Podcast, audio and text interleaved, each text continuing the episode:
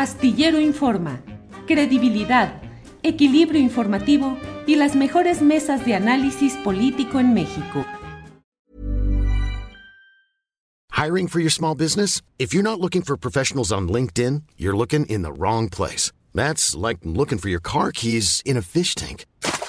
LinkedIn helps you hire professionals you can't find anywhere else, even those who aren't actively searching for a new job but might be open to the perfect role. In a given month, over 70% of LinkedIn users don't even visit other leading job sites. So start looking in the right place. With LinkedIn, you can hire professionals like a professional. Post your free job on linkedin.com slash people today. Hey, I'm Ryan Reynolds. At Mint Mobile, we like to do the opposite of what Big Wireless does. They charge you a lot, we charge you a little. So naturally, when they announced they'd be raising their prices due to inflation, we decided to deflate our prices due to not hating you. That's right. We're cutting the price of Mint Unlimited from $30 a month to just $15 a month. Give it a try at mintmobile.com slash switch. $45 upfront for three months plus taxes and fees. Promote for new customers for limited time. Unlimited more than 40 gigabytes per month. Slows. Full terms at mintmobile.com.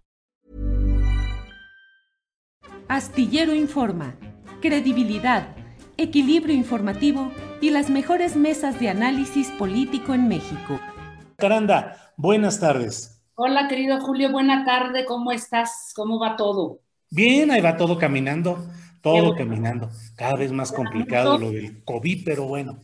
Pues ahí vamos. hay que cuidarnos mucho y bueno, primero felicitarte, te acabas de aventar una entrevista, Julio, este, la que hiciste con el senador de Morena, eh, tremenda, ¿eh? Tremenda porque creo que llegas con un material eh, potente, poderoso, eh, pues el miércoles, el día que vas a estar ahí en la, en la conferencia mañanera. Y bueno, pues justamente sobre, sobre esto quiero hacer una serie de reflexiones, este, Julio, a propósito de ese eh, ejercicio, es el quién en quién en las mañaneras, ¿no? En donde, como ya se sabe, bueno, pues te, te acusaron de mentir o de reproducir una noticia falsa cuando... De tres mentiras, Jacaranda, tres veces. Tres veces mentiroso. Después de todo esto, eh, pues bueno, tú, tú has documentado y esta entrevista que acabas de presentar, pues vaya, vaya cosa, vaya sorpresa. Deberíamos de tener más diputados y senadores así, Julio, la verdad, muy valiente, muy claro y muy contundente, porque pues no sé quién le está mintiendo entonces al presidente, ¿no? Pero mira, Julio, creo, sirva este momento, lo que tú vas a hacer el, miércoles, la verdad, creo que puede marcar un, antes y un, después, ¿no? Porque em, creo que deberíamos, desde mi punto de vista, abrir un debate, poner sobre la mesa una discusión eh, de que este ejercicio, el del quienes quieren las mañaneras, para empezar, si no, eh, digamos que si no tiene el rigor que se necesita y apunta más a un ejercicio pues mucho más demagógico que a presentar documentos y pruebas, puede ser muy peligroso para la salud del periodismo en este país, Julio. Yo vi a lo largo de estos días algo que realmente me alarmó y es los ataques, la violencia digital de la que ha sido víctima. Y no, no es victimizarse, es poner en la mesa algo que me parece que a todas luces es peligroso porque después de que eh, pues te han llamado mentiroso, pues la cantidad de ataques han sido tremendos, dañando tu imagen pública y no solamente eso, sino pues la legitimidad que has, que has eh, cultivado durante muchos años como periodista, ¿no? En segundo lugar, Julio, creo que la pregunta es si este ejercicio del quién es quién realmente promueve una discusión eh, pública inteligente, más no de lichamientos contra personas, que es lo que vemos que está ocurriendo. Y tres, yo me preguntaría, ¿es realmente el poder al que se le cuestiona, ¿no? que en este caso a nombre de la ciudadanía, Vilchis eh, pues nos dice cómo se hace un buen periodismo y qué reglas éticas tendría que seguir, ¿no? Mi primera respuesta, Julio, es que no, teóricamente el poder al que se le cuestiona, se le vigila y se le llama a rendir cuentas desde el periodismo, no es quien, o sea, quien teóricamente tendría que decirle a los periodistas cómo debemos o no de hacer nuestra chamba, me parece. Estoy de acuerdo en que el presidente y varios funcionarios públicos, ¿no? Eh, eh, utilicen su derecho de réplica, ¿no? Eh, de alguna manera exhiban mentiras, digamos que si ellos están haciendo las cosas bien, pero exhibiendo documentos, pruebas sin demagogia, este Julio. Creo que eso es muy importante. Así es que, dicho esto, creo que es momento de poner este tema en la, discusión, eh, Julio, porque hacen falta ciertamente espacios donde se delibere ¿no? Eh, sobre el papel de los medios de comunicación, tanto privados como públicos, y sobre el papel del periodismo que se ejerce en esos medios. Pero no es el poder el que debería de llevar a cabo esta digamos, eh, vigilancia. Entonces, a partir de aquí yo me hago eh, tres preguntas. ¿Quiénes son? O sea, los que tendrían de alguna manera que regular y que poner frenos a toda la infodemia y a la cantidad de, información falsa que circula en diversos medios. ¿Son los ciudadanos? Yo me preguntaría primero, quienes deben de vigilar de que el periodismo sea ético, veraz.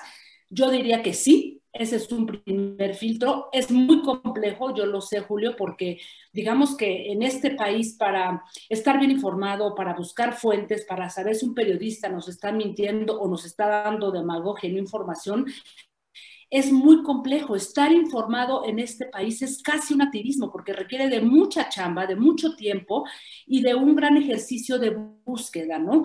Pero eso es un primer filtro. El segundo, Creo que los propios medios podrían ser quienes pongan sus filtros, ¿no? Autocuestionándose con defensores de la audiencia, pero eso no les gusta, ¿no? A los medios eh, privados, en algunos medios públicos existe este ejercicio, pero en realidad son figuras inexistentes, ¿no? Y tres, yo creo que también podría haber un espacio de, liberación, Julio, construido, creado desde la academia, la sociedad civil y el propio periodismo, ¿no? Hay ejemplos en el mundo y digamos que el más cercano, el que tenemos en, Estados Unidos, es, eh, digamos que la cantidad de instituciones o de periódicos que existen ahí para poder darle a los ciudadanos la garantía de que el periodismo que se está ejerciendo en ese país tiene calidad, es veraz y es ético, ¿no? Por ejemplo, hay una, una interesante organización que se llama FAIR, F-A-I-R, que por sus siglas en inglés y traducidos algo así como equidad y precisión en el reportaje, y monitorea a varios medios de comunicación para detectar inexactitudes, prejuicios, censura, ¿no? Y aboga por la diversidad de perspectivas en, los informes de las noticias.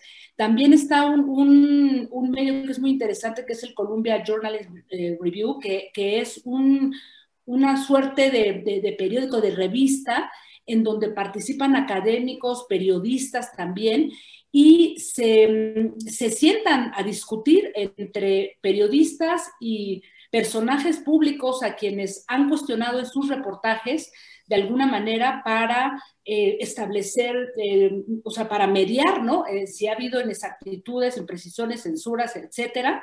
Y creo, Julio, que eso es lo que a lo que tendríamos que llegar pero no desde un lugar en donde, como lo hemos visto con tu persona, y, tú eres el primero, pero después por ahí podrían pasar muchos más, podríamos pasar muchos más, y creo que es un asunto que tenemos que ver con mucha claridad, discutirlo desde el periodismo, desde la sociedad civil, pero no desde el poder al que se le cuestiona y se le llama a rendir cuentas, Julio.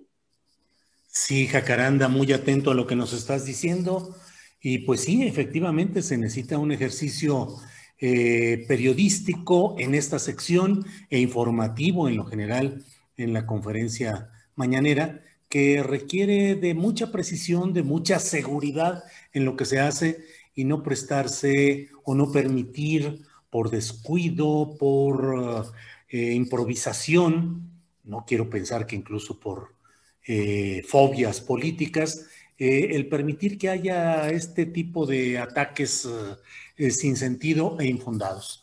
Eh, yo aprecio mucho tu reflexión y Jacaranda, pues vamos a estar atentos a lo que suceda en este miércoles, que pues ya con todo lo que me han estado diciendo, Jacaranda, ya estoy preocupado más por lo que suceda después que por lo que sé que tengo que decir. Tengo las pruebas, los documentos, la información correspondiente, pero bueno, este, esperemos que sea para bien yo reivindico que aquí están en juego varios eh, ingredientes muy importantes, el periodismo y los medios de comunicación, la defensa del medio ambiente y la defensa de un proyecto popular que busca el cambio en México y que debe ser cuidado precisamente con el ejercicio de la crítica y advirtiendo a tiempo de errores, de desviaciones, de distorsiones. En fin, Cacaranda, pues siempre muy agradecidos de que nos dejes aquí con el chícharo dando vueltas.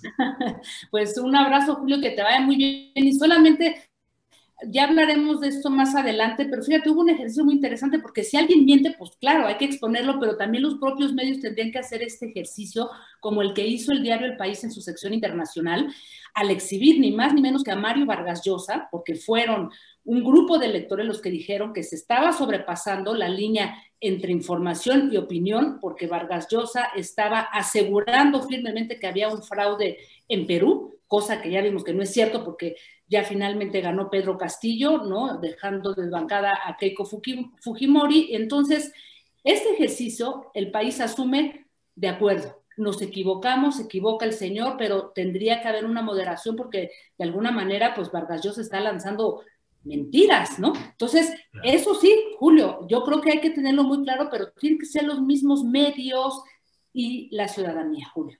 Claro. Pues Jacaranda, como siempre, gracias. Eh, ya platicaremos la próxima semana a ver qué es lo que sucedió en todo esto. Estaremos pendientes, Julio. Un abrazo y hasta el próximo lunes. Te vemos el miércoles. Muchas gracias.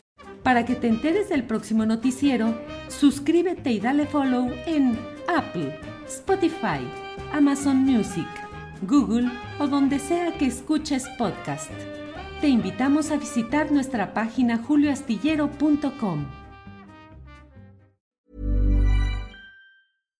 Hi, I'm Daniel, founder of Pretty Litter. Cats and cat owners deserve better than any old-fashioned litter. That's why I teamed up with scientists and veterinarians to create Pretty Litter. Its innovative crystal formula has superior odor control and weighs up to 80% less than clay litter. Pretty Litter even monitors health by changing colors to help detect early signs of potential illness. It's the world's smartest kitty litter. Go to prettylitter.com and use code ACAST for 20% off your first order and a free cat toy. Terms and conditions apply. See site for details. When you make decisions for your company, you look for the no brainers. And if you have a lot of mailing to do, stamps.com is the ultimate no brainer. It streamlines your processes to make your business more efficient, which makes you less busy. Mail checks, invoices, legal documents, and everything you need to keep your business running with Stamps.com. Seamlessly connect with every major marketplace and shopping cart. Schedule package pickups and see your cheapest and fastest shipping options from different carriers, with rates up to 89% off USPS and UPS rates. And with the Stamps.com mobile app, you can take care of mailing and shipping wherever you are. Make the same no-brainer decision as over 1 million other businesses with stamps.com. Sign up with code program for a 4-week trial plus free postage and a free digital scale. No long-term commitments or contracts. That's stamps.com. Code program. Para que te enteres del próximo noticiero, suscríbete y dale follow en Apple, Spotify, Amazon Music, Google o donde sea que escuches podcast. Te invitamos a visitar nuestra página julioastillero.com.